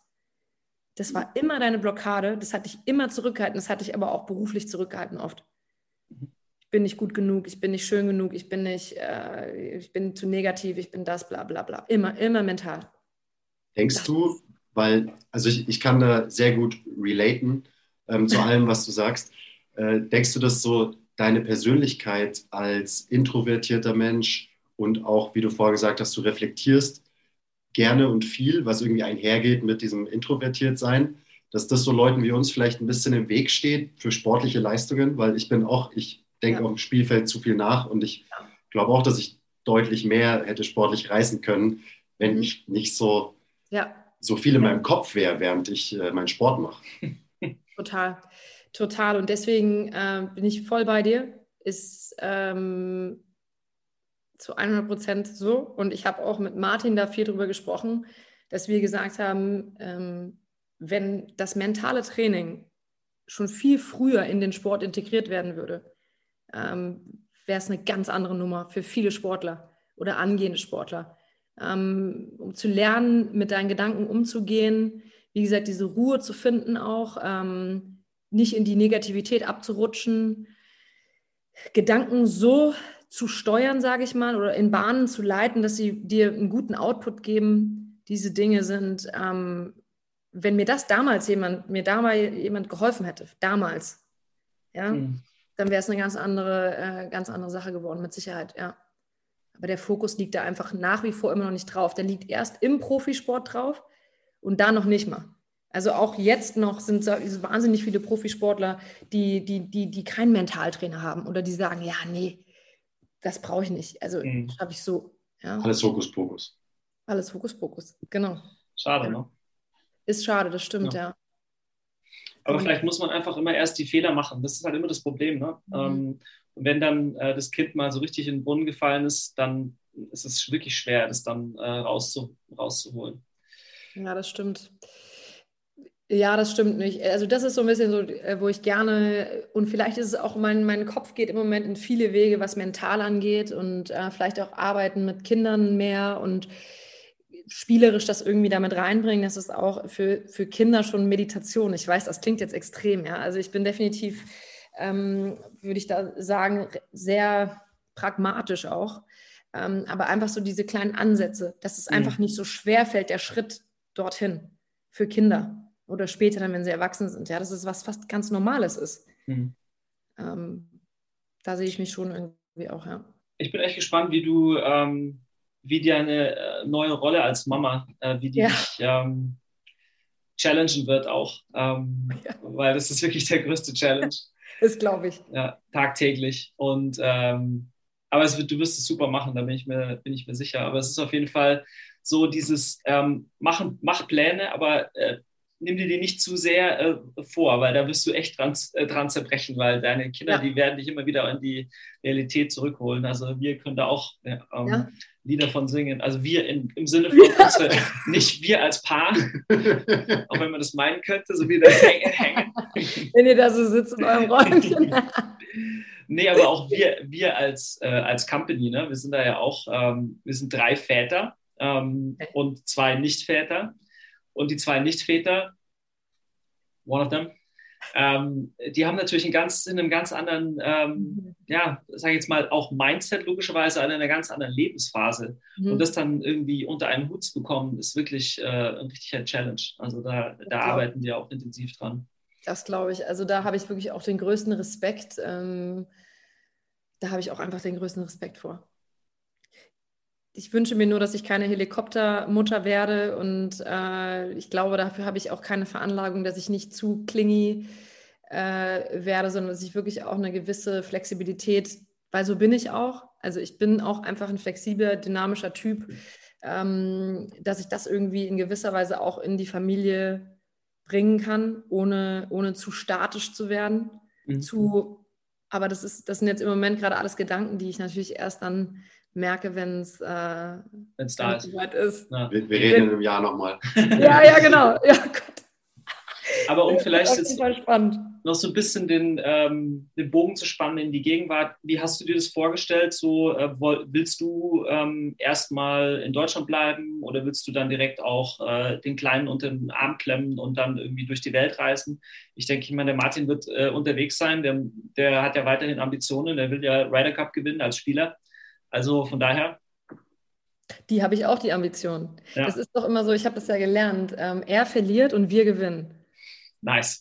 Ja, das sind schöne Dinge, die ich, die ich schon gelernt habe. Nee, äh, wir lieben Deutschland. Also das muss ich wirklich dazu sagen. Es ist äh, natürlich, es hat viel auch mit der Entscheidung für mich und ich, das wird auch oft, das, das wollte ich auch noch vorhin sagen, ähm, als ich gesagt habe, ich fokussiere mich jetzt auf das Privatleben das ist natürlich, war eine große Entscheidung für uns beide zu sagen, okay, wer, in Anführungsstrichen gibt seine Karriere auf. Ja? Also weil natürlich, um irgendwie ein gemeinsames Miteinander zu finden, muss natürlich einer irgendwo auch einen Schritt gehen und sagen, okay, ich gebe jetzt meine Karriere auf oder ich lege sie auf Eis, wie auch immer. Und das war in dem Moment, war das ich gemeinsam entschieden und das ist auch total, äh, für mich war das in dem Moment okay. Ich habe da, aber wir haben da auch viel drüber gesprochen. Und um jetzt weiterzugehen, ist, dass er auf jeden Fall angreifen möchte in seiner Karriere nochmal. Also da ist auf jeden Fall einfach noch wahnsinnig viel, was er, äh, er gerne erreichen würde. Mhm. Ähm, und deswegen, wir lieben Deutschland. Leider ist es von den Trainingsbedingungen nicht ganz so einfach hier. Also es ist natürlich, die Trainingsbedingungen in Amerika sind einfach besser in, der, in dem Alltag zu integrieren. Ja, also das ist einfach so wir sehen uns beide nicht für immer in Amerika, aber es ist schon eine, es ist schon eine Überlegung, dass wir da für eine gewisse Zeit hingehen, um einfach so ein bisschen das irgendwie auch äh, zu unterstützen, die Karriere. Und ähm, ob ich jetzt, ich sage das jetzt so, aber natürlich in diesen nächsten drei, drei Jahren ist natürlich noch, sind wir noch relativ flexibel. Ich plane jetzt nicht mit zu jedem Turnier zu reisen, aber wir sind schon auf jeden Fall sehr gerne zusammen. Ähm, und deswegen werde ich schon versuchen, mit auch zu reisen mal, aber auch das müssen wir sehen, wie es funktioniert. Also nächstes Jahr haben wir vor, in Amerika zu sein für ein paar Monate. Es wird dann so der erste Trip sein. Ähm, und da schauen wir mal, wie das so funktioniert mit dem ganzen Gepöngel. Gepäck und, aber ja, ich, ich würde schon gerne reisen. Ich brauche das auch. Also ich bin auch jemand, der ich, es geht gar nicht so sehr um dieses Mitreisen, nur es ist einfach so, ich brauche auch diese, Ver diese Veränderung. Also ich, kann nicht am gleichen Ort sein die ganze Zeit. Hast du, das würde mich noch interessieren, wenn du jetzt gesagt hast, du hast dich erstmal für dein Privatleben entschieden mhm. und äh, gegen deine Karriere in riesigen ja. Anführungszeichen, ja. das heißt ja, ja, nicht, dass deine Karriere jetzt vorbei mhm. ist oder so, ähm, weil du bist ja durchaus auch öffentlich. Hast du da irgendwie auch negatives Feedback bekommen? Weil das ist ja gerade so heutzutage, hat man manchmal so den Eindruck, so man, das darf man gar nicht mehr machen, gerade als Frau so, das ist ja jetzt schon wieder verpönt. Also das Pendel ist in die andere Richtung gesprungen. Absolut, ja. Also kriegst du da auch negatives Feedback? Und wenn ja, wie, wie gehst du damit um? Um deine Frage zu beantworten, ja, ich bekomme auf jeden Fall negatives Feedback, auch wenn ich sagen muss, dass meine Community um mich herum sehr positiv ist und sehr unterstützend, was auch schön ist. Äh, ich glaube, es sind einfach die Vorurteile, äh, die ich als, als Negatives in dem Moment sehen könnte, äh, dass einfach so diese klischeehafte Entscheidung, der Mann arbeitet, die Frau bleibt zu Hause, äh, da so ein bisschen irgendwie die Schublade aufgezogen wird. Ähm, das muss jeder natürlich selber für sich entscheiden. Bei uns war es so, dass ich einfach da total oder wir, er hat es ja noch ein bisschen schwerer mitgetan als ich, ganz rational entschieden habe, dass es absolut Sinn macht. So, ich wollte Familie, also er möchte Familie, ich möchte Familie. Es gibt nur einer, der schwanger werden kann, das bin ich. ähm, mit dem Job, den ich vorher gemacht habe, hätte das so nicht funktioniert. Das ist einfach so, ja. Ähm, mit dem Hin- und Herreisen zwischen London und Berlin. Mhm. Demnach hätte sich da was ändern müssen. Ähm, und seine Karriere ist einfach noch über die nächsten locker zehn, locker zehn Jahre, die er, die er noch seine Karriere vor sich hat, die sich auch gut vereinbaren lässt mit diesem Familienleben, sage ich mal. Und deswegen war das eine ganz rationale irgendwo Entscheidung für, von uns beiden. Und er tut sich damit nur schwer, weil er immer Angst hat, also so viel zu dem Thema Klischee, mhm. dass ähm, er mir meine Karriere genommen hat. Aber es war ja meine Entscheidung auch. Und ich glaube, diese Negativität von außen, dass das gesagt wird, äh, du setzt dich jetzt ins gemachte Nest, ähm, du gibst jetzt deine Karriere auf, deine Ziele, deine Träume. Also Ziele, Träume gebe ich definitiv nicht auf. Für mich ist das, ähm, gehört das alles zusammen. Also ich gehe einen Schritt im Leben und ich habe jetzt Familie und mein Fokus hat sich geändert, aber das heißt ja nicht, dass ich jetzt nie wieder in meinem Leben irgendwelche Träume, meine eigenen Träume oder Ziele verfolgen kann. Also ich glaube, da muss man sich immer, weil das ist halt das Verrückte an Social Media, diese anonymen Kommentare, die einfach viele Menschen machen können, mhm. ähm, aus ihrem eigenen kleinen Denken heraus oft. Das, da muss man sich einmal verschützen und wirklich sagen, okay, so lief es bei uns jetzt nicht. Ähm, aber ja, negativ definitiv, das, wird, das, das ist ganz klar. sobald du eine Plattform hast, wo jemand anonym, relativ anonym dir seine Meinung sagen kann, wird er das tun, wenn er das will. Leider. Ja, auf die, die Leute kann man dann einfach vergessen. Ehrlich. Ist halt ein bisschen schade immer, weißt du? Ich denke mir auch so, das kennt ihr bestimmt auch, das bringt uns ja nicht weiter. Mhm. Also, ja, also muss, ich finde, jeder leben und leben lassen, jeder soll für sich entscheiden, wie das am besten funktioniert. Ich würde niemals nach gesellschaftlichen Richtlinien leben. Also von wegen, die Frau muss zu Hause bleiben, der Mann nicht. Übrigens, Martin würde total gern zu Hause bleiben. Also nur so viel dazu. Äh, aber leider kann er das, was heißt leider? Ich glaube sogar gut, dass er nicht schwanger sein kann. was sagt uns das? Oder was willst du damit sagen? Meinst also du, hätte, Frauen hätte mehr Schmerzen? Ja, ich glaube aber auch, wir Frauen sind, und da habe ich mich jetzt mit vielen werden oder Müttern und werdenden Müttern drüber halten, wir sind, also das ist schon Wahnsinn, was unser Körper macht. Das ist schon wirklich, wirklich Wahnsinn. Ja, das, das muss Wahnsinn. man einfach mal so sagen. Ja. ja, Shoutout an den weiblichen Körper an dieser Stelle. big Shoutout. Also, ne, Big Shoutout. Ja. Ähm, aber okay, ich habe irgendwie. The biggest of Shoutouts. jetzt gerade nicht so ernst. nee, hey, ähm, ich, ich habe das ja mitbekommen, auch bei meiner Frau, ähm, sehr, sehr ziele, zierlich, normalerweise so um die 50 Kilo. Ja. Ähm, und wenn, da, wenn du siehst, was da für ein, ein riesen Murmel rauswächst äh, und das da zieht und zwackt und so, ähm, also großen Respekt davor. Was sind so deine ähm, äh, Problemstellen im Moment oder wo zwickt es bei dir? ähm, ich glaube am meisten auch wieder mental tatsächlich. Mhm. Also ich habe äh, eine sehr, bis jetzt sehr angenehme Schwangerschaft. Also das muss ich echt so sagen, körperlich keine... Es muss so bleiben. ähm, ich habe hab immer Angst, dass ich drinkse, wenn ich drüber rede. Äh, nee, also ich, körperlich kann ich mich echt nicht beschweren. Ich habe jetzt auch nicht so viel zugenommen. Äh, irgendwie so, das ist alles, ich esse auch relativ normal. Ja, also so, wie sich das irgendwie auch richtig anfühlt. Ähm, bei mir ist es eher so dieses, mein Körper war immer mein Kapital auch. Mhm. Ob als Trainerin oder ich habe mich immer um meinen Körper gekümmert. Und jetzt auf einmal ist es so. Bist du nicht in deiner, in deiner Macht, ne? Ja. ja. und das ist schon krass. Also ich kann das einfach und, und, und ich kann mich erinnern, ich war auch heute gerade wieder in einem, in einem Meeting und da meinte, dann meinten zwei Frauen, du hast so einen Glow. Und ich, ich muss ganz ehrlich sagen, also diesen Schwangerschaftsglow, von dem Leute immer reden. Also da, da spüre ich nichts von. Ja, das ist echt so. Also ich bin jetzt nicht so, oh, ich fühle mich so wohl und ich fühle mich irgendwie so gut und sexy und alles. Also ich fühle mich eher wie ein kleines Tönnchen. Ja, also Aber du bist, glaube ich, halt auch noch in, einem, in so einem, in einem Tweener-Zustand. Ne? Da bist du gar nichts, weder Fisch noch Fleisch. Äh, und das ist so ein bisschen dieser Zustand. Äh, ja, also ich bin schon, ich kann ja hören, also ich zeige euch jetzt mal meinen Bauch, also ich habe schon einen Bauch. Ja, okay. Wie viele Wochen ist das? Sechs Monate, ein bisschen über sechs Monate. Also okay, ja, gut. Schon, ja. Also man sieht das schon ganz schön und davor, ich hatte ja gar keinen Bauch. Aber wie gesagt, es ist einfach so, ich, ich, ich lerne ja auch jetzt wieder was. Mhm. Nur es ist halt ganz interessant, weil jeder, ich, ich konnte, ich gehe da nicht drin auf so sehr in dieser Schwangerschaft. Also mhm. ich will alles tun, was gut ist für mich, weil ich einfach weiß, dass es in dem Moment gut ist äh, fürs Kind. Aber es ist jetzt nicht so, dass ich sage, boah, lass mal direkt wieder schwanger werden.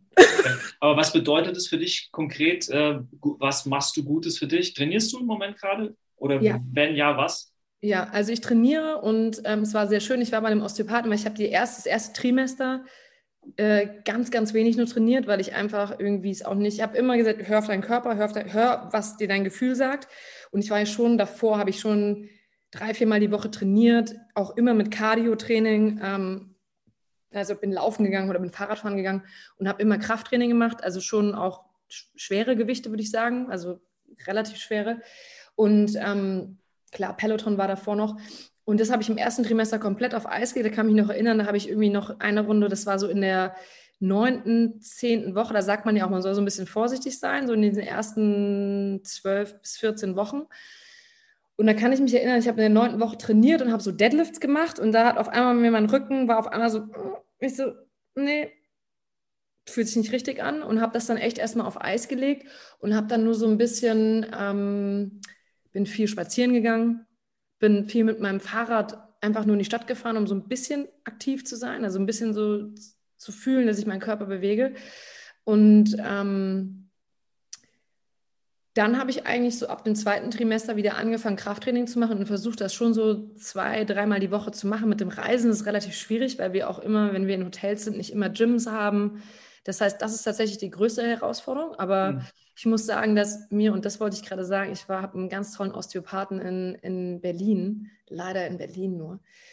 Äh, und der hat gesagt, die Frau in der Schwangerschaft ist so stark, weil die einfach, weil wir so viele Kraft in uns tragen, einfach natürlich auch. Also das ist so, man sagt ja oft, man schwanger, dann hilft man dann und die sind so ein bisschen, da muss man aufpassen, man packt die so ein bisschen in Watte und so. Und das ist so, wie er mir das erklärt hat, er hat gesagt, ihr, ihr lauft im Moment zur Höchstform auf. Alles, was dein Körper quasi, der, du kannst schwer heben, das ist kein Problem. Ich will jetzt nicht sagen, dass jede Schwangere schwer heben sollte, ähm, sondern es ist eher so, so, und das meinte ich auch mit der Intuition es gibt keine andere Zeit, in der ich je so mich intuitiv gefühlt habe wie jetzt. Das heißt, ich weiß sofort, was gut und was nicht gut ist. Und ich muss da einfach drauf hören. Ähm, und deswegen, Gewichte fühlen sich gut an. Es fühlt sich gut an für mich, Krafttraining zu machen. Ich fühle mich gut, wenn ich meine Muskeln spüre. Äh, und klar, ich versuche äh, bestimmte Dinge wie jetzt irgendwie Core-Training, also mache ich natürlich nicht. Ja? Mhm. Ähm, also seitliche, seitliche äh, Bauchmuskeln äh, klar und so zur Stabilisierung, also so bestimmte Dinge und Beckenboden muss ich natürlich einfach jetzt anfangen. Ja, da, da tue ich mir noch ein bisschen schwer mit diesen relativ langweiligen Übungen. ähm, die sind übrigens gut für jeden, nicht nur für Schwangere. Aber ja, das, das ist eigentlich so ein bisschen das, was ich jetzt mache und nach wie vor Fahrradfahren, viel spazieren, laufen gehen, da fühle ich mich nicht so wohl mit. Das, das fühlt sich komisch an vom Gedanken her auch, dass da dieses Bauch, dieser Bauch da so mit wippt.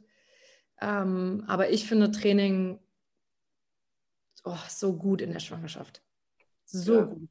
Schön, schön, schön, schön, dass du sagst, ja. Weil, also gerade so auch was dein Osteopath sagt, ich denke mir auch immer so, hey, du, du produzierst gerade ein menschliches ja. Wesen in diesem Körper. Äh, das ist so badass und so hardcore. Ja. Und dann hat man aber Angst davor, mehr als fünf Kilo hochzuheben in der Zeit. Das passt nicht so wirklich zusammen Nein. einfach. Ich bin da total, also sobald, solange du jetzt nicht irgendwie körperliche Beschwerden hast, ja, manche haben ja wirklich einfach mhm. irgendwie körperliche Beschwerden, aber solange du das nicht hast, habe ich das Gefühl, das ist super. Und ich war jetzt auch letztens bei einer Schwangerschaftsmassage, ähm, weil das ist so ein bisschen schade. In der Schwangerschaft massiert dich niemand so richtig. Also da, da ist niemand so richtig, so, so eine Deep Tissue, das macht halt niemand, weil man es nicht machen soll. Mhm. Ähm, aber und die hat auch gesagt, nein, trainiere. Und jeder Muskel, hat sie gesagt, hilft dir, auch dieses Kind zu gebären. Ja. Also das muss man sagen, weil natürlich die, die Spannung und die, die, die Stärke, die du irgendwo im Körper hast, ja, die hilft dir einfach auch wieder durch diese, durch diese Zeit. Und deswegen, also dieses Zerbrechliche und in Watte packen und so, ich finde das sehr schön, wenn Menschen Respekt haben und sagen, möchten sie sich hinsetzen oder kann ich ihnen da den Berg runterhelfen oder so. Aber ich bin ja nicht krank. Also, ja. und deswegen ist, glaube ich, Sport einfach nur förderlich solange man auf seinen Körper hört und sagt, okay, ich muss mich vielleicht danach, ich muss längere Pausen machen, ich muss ein bisschen leichtere Gewichte nehmen, aber das ist ganz automatisch schon so. Ja, es ist, ist schön, dass du es sagst, weil, also, das ist mir immer wieder ein Dorn im Auge. Und wie du auch sagst, also wenn man das jetzt mal so ganz sportlich betrachtet äh, und die, die Geburt als Wettkampf ansieht, äh, dann ja. willst du dich auf deinen Wettkampf gut vorbereiten. Du willst genau. ja eigentlich in deiner besten Form sein, ja. wenn es dann dazu ja. kommt. Ja. Ähm, und es passiert halt nicht, wenn man äh, am Anfang der Schwangerschaft sagt, so, nee, ich hebe jetzt nichts mehr, was schwerer ist als fünf Kilo und ich eben, ich wickel mich in Watte ein. Genau. Ähm, das das finde ich sehr, sehr schwierig. Und also ich hatte jetzt auch eine, eine Kundin kürzlich, die hat, die hat, die war richtig badass, die hat auch, als sie hochschwanger war, noch weiter mit mir trainiert und so. Ähm, gut, es ist N gleich eins, interessiert jetzt niemanden, da ist nicht evidenzbasiert, whatever. Aber die hatte einfach überhaupt keine Probleme. Die war, also mit der Geburt, die war mega fit äh, an dem Tag und meiner Meinung nach hat, hat die sich das halt erarbeitet. Und auch so ja. eben durch, durch das Mindset und die Einstellung, ähm, das hat einfach mega viel dazu beigetragen. Also ich bin da, ich bin da ein Riesenfan von. Ich glaube auch, dass sich in der Schwangerschaft werden so ein paar Sachen enttarnt, die, die einfach davor auch schon da waren. Und das ist gerade was Sport angeht und Ernährung, ähm, stelle ich fest, dass Sport äh, einige, ich wollte viele gerade sagen, einige die Schwangerschaft dann vielleicht auch als Ausrede nehmen und sagen, okay, nee, ich mache jetzt einfach mal ein Päuschen. Fakt ist einfach, dass sie das, was sie davor gemacht haben, ihnen wahrscheinlich einfach auch keinen Spaß gemacht hat. Und das ist so ein bisschen dieses, also ich will jetzt nicht Sport zum Spaß äh, machen, aber Doch, auch schon. Also Sport, da muss immer ein Teil dabei sein. Es muss einem immer irgendwie auch Spaß machen. Und wenn es dir keinen Spaß macht, dann ist es nicht das Richtige, was du in dem Moment machst. Ähm, und das Gleiche geht auch die Ernährung an. Also, dass viele sagen, oh, ich kann jetzt, es haben so viele zu mir gesagt, boah, jetzt kannst du ja mal so richtig loslassen. Und natürlich wenn ich das schon höre. Ja, oh, ja, aber das ist, es ist ganz interessant, weil natürlich hat man ganz interessante Geschmäcker. Also ich liebe zum Beispiel Pommes mit Mayo und ich weiß, Mayo sollte man nicht essen. Ja, ich habe mir dann so vegane Mayo geholt, weil ich so Bock auf Mayo hatte. und das habe ich vorher nicht gehabt. Ja, ähm, das ist ganz klar. Aber jetzt sozusagen, oh, jetzt kannst du dir jeden Tag irgendwie McDonald's reinfahren und so bei mir, ich habe diese Cravings überhaupt nicht. Ich habe das gar nicht, dass ich jetzt irgendwie so nur so richtig dirty Food essen will. Und ich glaube, ich habe das Gefühl, dass wenn du dieses Craving bekommst in der Schwangerschaft, dann hast du davor schon irgendwie äh, ein verschobenes Verhältnis mit Essen gehabt. Dann ist davor schon irgendwie, ist nicht ganz, diese Balance nicht ganz da gewesen. Also bei mir war es so, ich habe noch nie irgendwie mir was verboten, was ich nicht essen darf oder so, oder so diese Restriktion immer. Und dann, weißt du, dann will man das unbedingt haben. Mhm. Ähm, und ich glaube, dass da in der Schwangerschaft sich einfach viel enttarnt wird. Das, was schon davor da war, ob es jetzt Sport, Ernährung oder auch mentale Gesundheit, ja, dass ich jetzt Probleme habe mit meinem Körper gerade, da, da, ist, da war mental vorher schon was da. Das ist jetzt nicht irgendwie auf einmal entstanden. Und das ist, glaube ich, das ist ganz interessant, da so ein bisschen auch näher reinzuschauen und zu sagen, okay, wieso ist das da? Und das betrifft, finde ich, die verschiedenen Bereiche. Ähm, kann man gut nutzen. Ja, sehr cool. Spannend, ja. Ihr auch. Also. Merkst du eigentlich, dass, wir, dass sie uns hier äh, eine Psychologie-Session gibt? Ja, also wir lernen, die ganze, also ich bin so krass, sitze hier mit wie gebannt und hänge an deinen Lippen. Ähm, ich, ich sehe nur euch beide und ihr sitzt da und natürlich, du bist jetzt Vater, du noch nicht. Und ihr denkt euch wahrscheinlich, ja Gott, die erzählten jetzt hier von Schwangerschaft, von Intuition und dass sich das so und so anfühlt. Ihr könnt es ja gar nicht nachempfinden. Deswegen ist es ein bisschen doof immer. Ja, Aber also ich, ich glaube, wir können das tatsächlich schon, eben weil wir halt einfach auch äh, mit Menschen arbeiten äh, und halt das ganze, der Coaching-Prozess äh, unser täglich Brot ist. Also ich denke, dass wir das irgendwie wahrscheinlich schon können. Ja. Aber auf der anderen Seite ist es schon auch echt schön, das von, von dir so zu hören, auch natürlich aus einer, aus einer ganz anderen, einem ganz anderen Blickwinkel, aber auch mit einem erreichten, mit einem sehr großen Erfahrungsschatz, den du halt hast aus der, aus der Praxis schön, schön zu sehen, wirklich. Auch in so unterschiedlichen Bereichen, ne? Leistungssport, dann super krasser Breitensport, äh, ähm, Leistungssport, äh, was den psychologischen Gedanken angeht und so weiter. Also das ist sehr, sehr facettenreich einfach und schön zu sehen. Wir lernen hier. Ja, nice. Ja, ich auch, ich auch von euch. Also das ist ja immer ein Lernen. Wie schön, gell? Wir machen jetzt jede Woche einen Podcast. Ja, also ich, ich wäre dabei. Wisdom 3000. Also? Sag's Wis Wisdom 3000. Wis oh ja, das ist auch ein guter Podcast-Name. Aber ich glaube, du musst zum Zahnarzt, ne? Ich, ich muss jetzt dann zum Zahnarzt. Oh, ja. ja. ich muss jetzt, äh, ich habe tatsächlich, wenn ich den Kühlschrank aufmache, steht da nur die vegane Mayonnaise drin, von der ich eben gerade gesprochen habe. also holst du die Pommes dazu jetzt? die habe ich, im, hab ich im Gefrierfach, aber ich muss mal jetzt gleich ein paar andere Sachen noch einkaufen gehen und ähm, ja, in Deutschland ankommen. Sehr gut dann komm an und ähm, schön, dass wir mit dir reden durften. Ja, es war toll. Vielleicht gibt es ja tatsächlich eben jetzt den Psychologie-Podcast äh, für Introverts, die wir wie alle drei sind. und, ähm, also das fände ich jetzt zum Beispiel wieder spannend. Darüber können wir Da ist ganz viel Nicken ich... da die ganze ja, Zeit. Ganz, ja. ja, ja, genau. Und ähm, ja, hey, schön, dass es geklappt hat. Und äh, ich denke, wir werden nicht das letzte Mal gesprochen haben. Das ist schön. Vielen Dank für eure Zeit. Vielen Dank, dass ich mit dabei sein durfte. Ich war schon immer ganz schlecht im Verabschieden. Das ist ganz interessant. Deswegen werde ich mit Sicherheit jetzt nicht die richtigen Worte finden, die das alles zusammenfassen würden. Aber es war mir eine Ehre. Vielen Dank. Okay, du musst dich auch noch gar nicht so verabschieden, weil wenn wir uns weil, irgendwann mal wiedersehen und noch eine Folge aufnehmen ja, müssen, ist es ja quasi nur Part 1. Aber so, um das so abzurunden. Musst du jetzt ein Schlusswort setzen? Nein. ihr, ihr, ihr, seid der Host. Er, er ist der Host. Ich, Danke, Irene. Es war wirklich mega interessant, mega spannend. Ähm, schön, dass du dir die Zeit genommen hast. Und wenn es dir hier eh so gut gefällt, dann komm uns doch mal bitte besuchen im wunderschönen München. Ja. Dann müssen wir uns auch nicht hier in den kleinen Keller setzen. Äh, ich glaube, es gibt ein paar schönere Orte in München. Nein. Aber wir, wir sehen uns wieder und äh, nächstes Mal hoffentlich auch live. Würde ich mich sehr freuen. Passt Danke auf dir. auf. Ciao, ciao. Danke ciao. fürs Zuhören, Leute. Bis zum nächsten Mal. Bye. Bye. Tschüss.